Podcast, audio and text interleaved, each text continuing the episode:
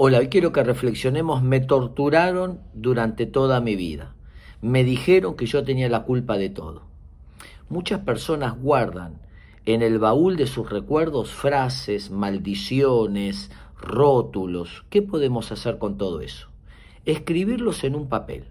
Vamos a tener una caja y vamos a guardar en esa caja todas las frases que vengan en nuestra mente los recuerdos, lo que nos dijeron, las vamos a escribir y las vamos a guardar en la caja. Luego de una semana vamos a envolver la caja y vamos a escribir en color, devuélvase al remitente.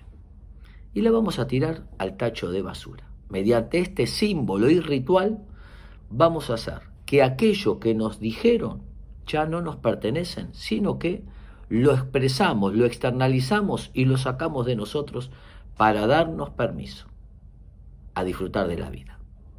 Espero que les sirva.